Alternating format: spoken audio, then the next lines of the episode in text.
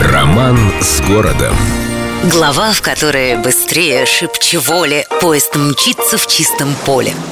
В нашем городе есть место, которое просто пассажирским терминалом назвать язык не поворачивается. Ну, это как называть Елисеевский магазин просто пунктом продажи еды. Ну да, конечно, с Витебского вокзала отправляются поезда.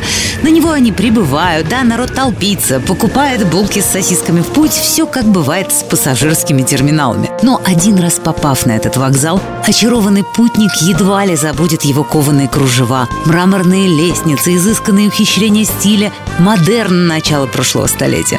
Да он похож на музей наш Витебский, самый старый вокзал в России. А начинался он с очень скромного деревянного здания.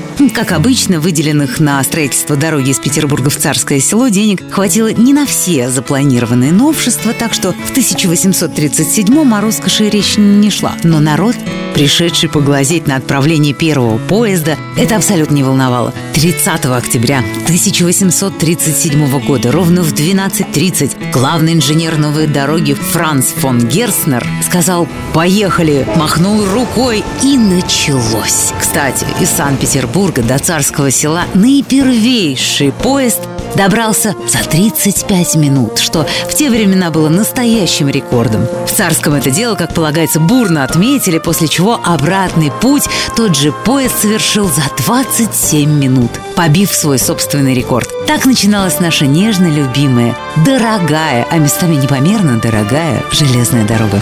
С любовью к Петербургу. Эльдо радио.